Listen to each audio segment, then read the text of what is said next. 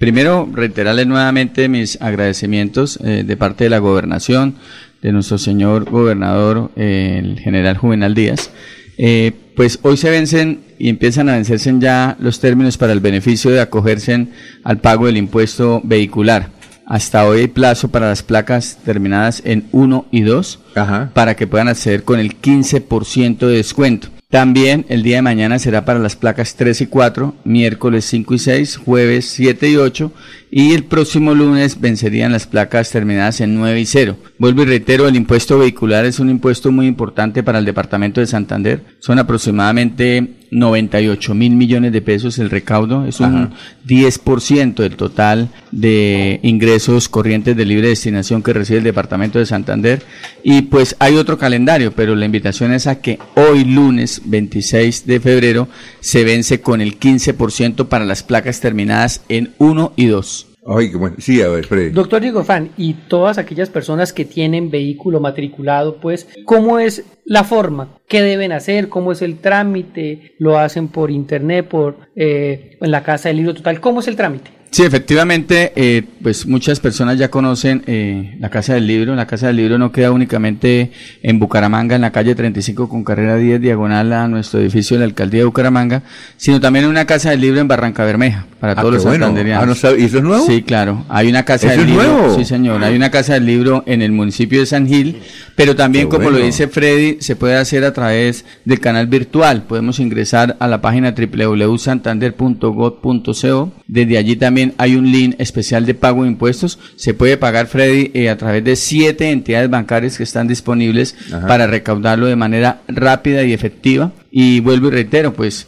si lo pueden hacer también a través de la página o a través de la Casa del Libro. Eh, hay una noticia muy importante. Hemos logrado, gracias a ustedes y a los medios de comunicación, en que de comparado enero del 2023 con enero del 2024 hemos crecido en el recaudo en un 41%. Esto permite que pues por supuesto tengamos rápidamente el recaudo de ingresos para que ya muy pronto como ustedes han escuchado se pueda eh, aprobar el plan de desarrollo y tengamos recursos para su ejecución. A ver, doctor Luis José Arevalo, que tiene una inquietud. A ver, señor secretario, un gusto saludarlo. Gracias. Lo habíamos visto en otros seccionarios. Sí señor. Es lo siguiente, bueno, yo ya pagué impuesto, yo de los primeros, tanto el Fue a periódico. la casa del libro total. Qué bonito es ir a la- Sí, no, excelente. Mira, no. Toma uno tinto. No, eso le da gusto uno pagar impuestos. En serio, uno vaya y- No hay colas, no hay... No, es muy... Es menos Sí, doloroso pagar impuestos. Que Le no, asignan a uno el ficho, no, el escenario es muy bonito. Entonces es lo siguiente, y es un cuestionamiento que yo me hago como ciudadano. ¿Qué vamos a hacer con el tema de las concesionarias incluso que le dicen a los propietarios de los vehículos matricule en Villa del Rosario, matricule fuera de Bucaramanga? Y ruedan esos carros en Bucaramanga. ¿Qué- Sí, me- qué- ¿Hay algo, de- o hay que modificar la ley, o qué es lo que hay que hacer? No, efectivamente este es un tema, usted, usted acaba de tocar un tema importante. A veces cuando uno está circulando en Bucaramanga o en el área metropolitana, pues parece que viviera como en Villa del Rosario. Sí, claro. Eh, hay un número importante de vehículos. Imagínense que la oficina de tránsito de Villa del Rosario es la séptima oficina y los que conocemos Villa del Rosario, pues Villa del Rosario es un, Pequeñito. es un municipio muy pequeño. Exacto, y es la séptima oficina de tránsito del país que tiene más vehículos matriculados, producto de ese beneficio que se estaba brindando de tres años. Y por eso también, Alfonso, yo he venido eh, trabajando fuertemente desde el primero de enero porque vamos a lanzar una campaña de matriculemos por Santander. Y usted lo acaba de decir, pues no es justo que los vehículos están rodando en el departamento y no están pagando sus impuestos en el departamento. Y esto se convirtió desde cuando el impuesto de los vehículos era un, un gravamen o era un impuesto nacional, lo trasladaron a través eh, de una ley a hacer una renta departamental, pero hoy se ha convertido en una guerra del centavo. ¿Por qué? Porque cada departamento está sacando diferentes ordenanzas para traerse en sus vehículos para que se Ah. convierta. Esto no puede pasar de esta manera. Sí, claro. O sea, los vehículos, así como decía un amigo mío, eso cada niño en coche, ¿no, Freddy? Eh, los vehículos que están rodando en cada departamento deben pagar sus impuestos en cada departamento.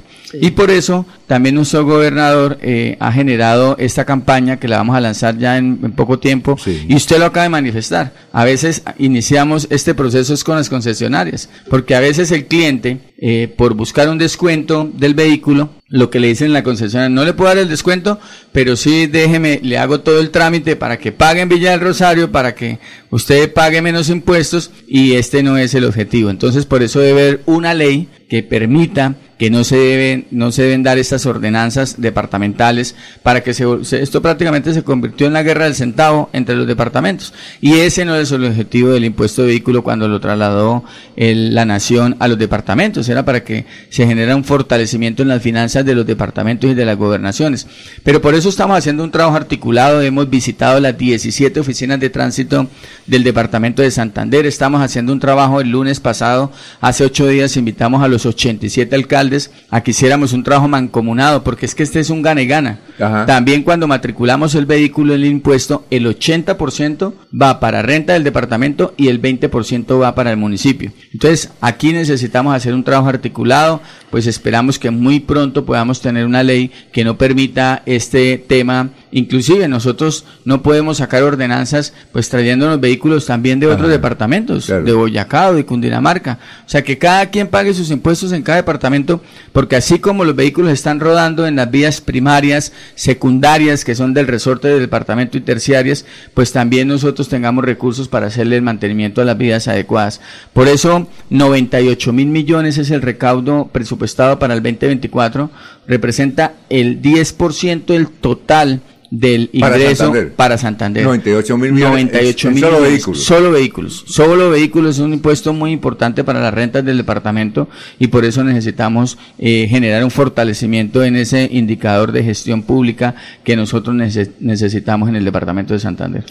Doctor, sin embargo, dice aquí una oyente que tiene una deuda hace mucho tiempo por un carro que fue desvalijado, pero que no hizo la, ¿cómo se llama? La cancelación, no, la cancelación de la matrícula, que no existe el vehículo. El señor murió en el 2020, pero ahorita le llega una cuenta enorme por el cobro. Dice ella, pues heredamos eso, pero ¿qué va a pasar ahí? Y si, por ejemplo, ese carro concreto, ¿qué va a pasar? Que, o muchos que tienen deudas pendientes y que no haya pagado los impuestos de rodamiento en Santander, si los paga aquí, obviamente, ¿qué puede ocurrir? ¿Le pueden inmovilizar el carro donde lo encuentren? No, mire, es que hay algo que es muy claro. Eh, algunos oyentes también de pronto se preguntarán qué es lo que pasa frente al incremento de la base gravable para la aplicación de la tarifa. Este es un tema del ministerio, del ministerio. Nosotros simplemente recibimos una base y con eso liquidamos el 1.5 para vehículos hasta 52 millones de pesos. Sí, claro. El 2.5 para vehículos entre 52 y 152 millones Sí. y superior a 152 millones del 3.5. Pero mire que lo que nos está diciendo el oyente es un tema que se presenta a diario en la Dirección Técnica de Ingresos, porque muchas veces las personas no cancelan las matrículas. ¿O qué ha pasado inclusive? Que a veces venden el vehículo, Sí. no hacen los traspasos y se olvidan. Creen que el vehículo, y esto pues, opera en vehículos, pues lógicamente modelos eh, muy viejos y han eh, generado unas deudas que vale más las sanciones y los intereses que inclusive el, el propio vehículo y a veces no les da ni siquiera es para ir a recoger el vehículo o chatarrizarlo. Pero eso ha sido producto tal vez del descuido a veces del contribuyente que no liquida la matrícula Sí. O que a veces hace el traspaso, vende el vehículo y nunca eh, se puede cerciorar si hicieron debidamente decir, el traspaso eh, no ejecuta el traspaso. no ejecuta el traspaso. Y a hoy hay unas peticiones importantes. A veces eh, a la, al oyente es decirle que radique un derecho de petición ante la Dirección Técnica de Ingresos Sí. para que revisemos, porque hay casos particulares, hay temas especiales, hay temas particulares y hay que irlos resolviendo. Entonces, esto se nos ha presentado eh, de manera permanente y constante y por eso a veces es el llamado. Robado, por ejemplo, que se lo roban y no aparece. No, eso sí ya es un tema de trámite y que tenga el denuncio efectivo ante la Pero- fiscalía pero no y todo para que el hacemos la trámite en tránsito. Sí, claro, se puede hacer la revisión. Vuelvo y le repito, hay casos especiales que hay que mirarlo y por eso para la oyente es invitarla a que ingrese. No necesita ir hasta la gobernación. que Ingrese a la página www.santander.go.co, genere el requerimiento y le podamos contestar lo más pronto posible. Doctor. Diego Fran, eh, le escribe un colega de, nuestro director Alfonso Pineda Chaparro, escribe el doctor Alfaro. A Carlos Alfaro. Claro que sí, claro, muy, muy amigo. mucho cuidado con el doctor Carlos Alfaro. No, ¿no? No, tiene- no, no, no, él buen tiene- amigo, buen amigo. Él tiene muchos vehículos, sí. Ah, también. Sí, sí. Proceso es lo y, que tractomu- tiene. trac- y tractomulas. Él es ganadero Sí, también. claro, sí, claro. Dice, para el pago del impuesto basta con ir a la casa del libro y dar el número de placa y pagar. Sí, así de sencillo, es muy fácil. Es que muy Y a sencillo. través de los canales virtuales. Y mire que a veces vale más la sanción que hoy está en 235.400 pesos, que a veces el valor del impuesto. Y más ahorita a hoy que se está venciendo con el 15% de descuento, pues a veces vale más la sanción que ni el, mismo- ni el mismo impuesto. 727. Doctor, una pregunta. Dentro de los procesos de insolvencia persona natural, ¿se incluyen los impuestos? En la graduación de las deudas se paga primero. Sí, señora, Pero así es. en muchas ocasiones, en los acuerdos, las personas hacen los acuerdos, pero cuando ya es el momento de pagar tienen alguna dificultad. ¿Cómo hacer si es viable lograr que a través de un descuento adicional puedan estas personas acceder al pago? O ya definitivamente lo que se firmó y se acordó, eso es lo que se tiene que ejecutar. Para las personas de insolvencia, persona natural. No, también nos pasa en la oficina de cobro coactivo, usted lo acaba de manifestar. Sí, la oficina de cobro coactivo es una dirección técnica eh, de la Secretaría de Hacienda. La Secretaría de Hacienda tiene seis direcciones y entre eso están las de cobro coactivo. Se hacen los acuerdos, pero por supuesto, pues hay personas que a veces después de que ha- hacen los acuerdos, pues tampoco tienen la forma de hacer la cancelación. Podemos revisar esos casos y nos ha pasado también con muchos contribuyentes y volver a revisar si podemos plantear nuevamente un acuerdo. Pero lógicamente estos acuerdos generan eh, unos intereses. Me preguntaban también muchos oyentes que si hay algún tipo de amnistía para las deudas anteriores. A hoy no se tiene contemplado. Eh, existe un documento importante en las finanzas del departamento que es el marco fiscal a mediano plazo.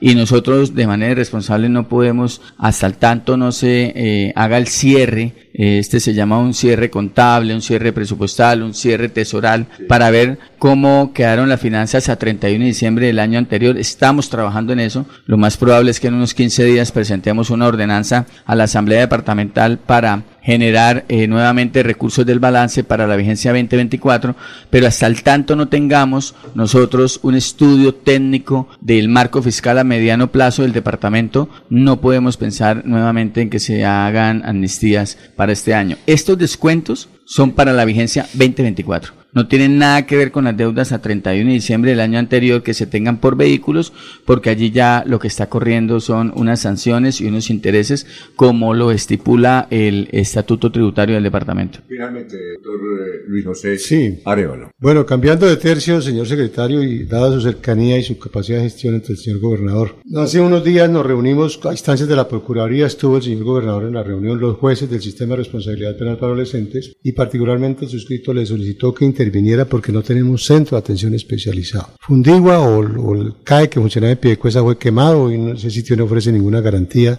para que los muchachos ya hagan proceso. Particularmente yo prefiero dejarlos en la calle a que vayan allí porque ellos no están haciendo ningún proceso. El go- señor gobernador sabe que tenemos un lote en Guatiguará Ujú. de 5 hectáreas. Tenemos la posibilidad de conseguir recursos nacionales, incluso internacionales. Yo estuve conociendo el sistema de justicia juvenil de Cataluña y conocí una entidad eh, privada que nos puede apoyar porque necesitamos construir el CAE, señor, señor, eh, señor secretario. Y la, la participa el impulso lo tiene que hacer la gobernación porque quien tiene que hacer eh, la, la trazabilidad y la integración del proyecto del programa del sistema de responsabilidad penal para el centro de la gobernación con los entes territoriales. La alcaldía tendrá que aportar la de Bucaramanga, la de Piedecuesta. El alcalde de Piedecuesta también tuve la oportunidad de hablar con él. Él quiere que saquen ese CAE del centro de Piedecuesta. Está en el centro de Piedecuesta. El día que hubo el incendio, eso fue un terror para todos los habitantes de Piedecuesta. Entonces dígale que hay toda la voluntad de trabajo y que por favor él lidere ese proyecto que podríamos perfectamente estarlo materializando antes de que termine su gobierno. Construir un CAE digno en donde los muchachos de verdad hagan un proceso restaurativo. Eh,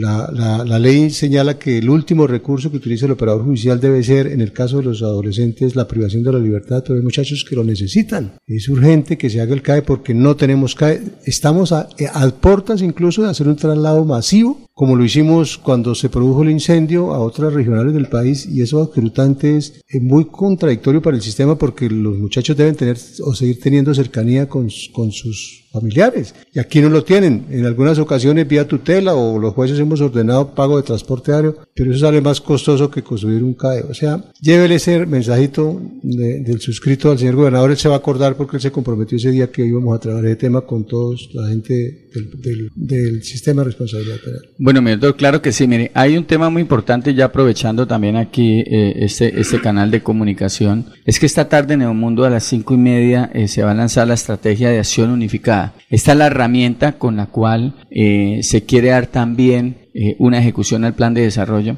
Y esa acción eh, es para que podamos entender que a veces los proyectos, como usted lo dice, doctor, no necesitan los recursos únicamente de un ente territorial. Aquí hay que hacer esfuerzos desde el gobierno nacional, departamental y municipal.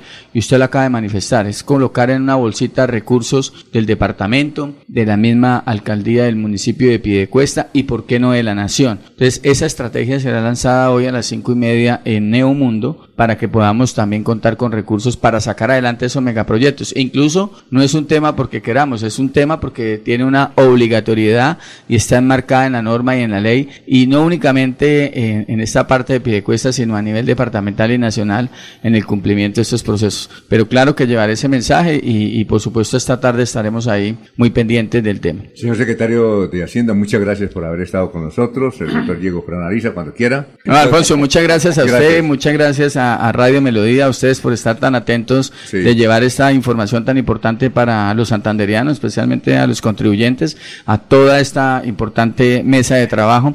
Y no olviden, hoy se vencen ya los términos para las placas 1 y 2 con el 15% de descuento. Y el próximo 4 de marzo, 9 y 0. Pero toda la semana estaremos ahí muy atentos de que puedan acceder a ese 15% de descuento que en algo beneficia y alivia la carga económica de muchas familias santanderianas. Muchísimas gracias por la invitación y no olviden, es tiempo de Santander.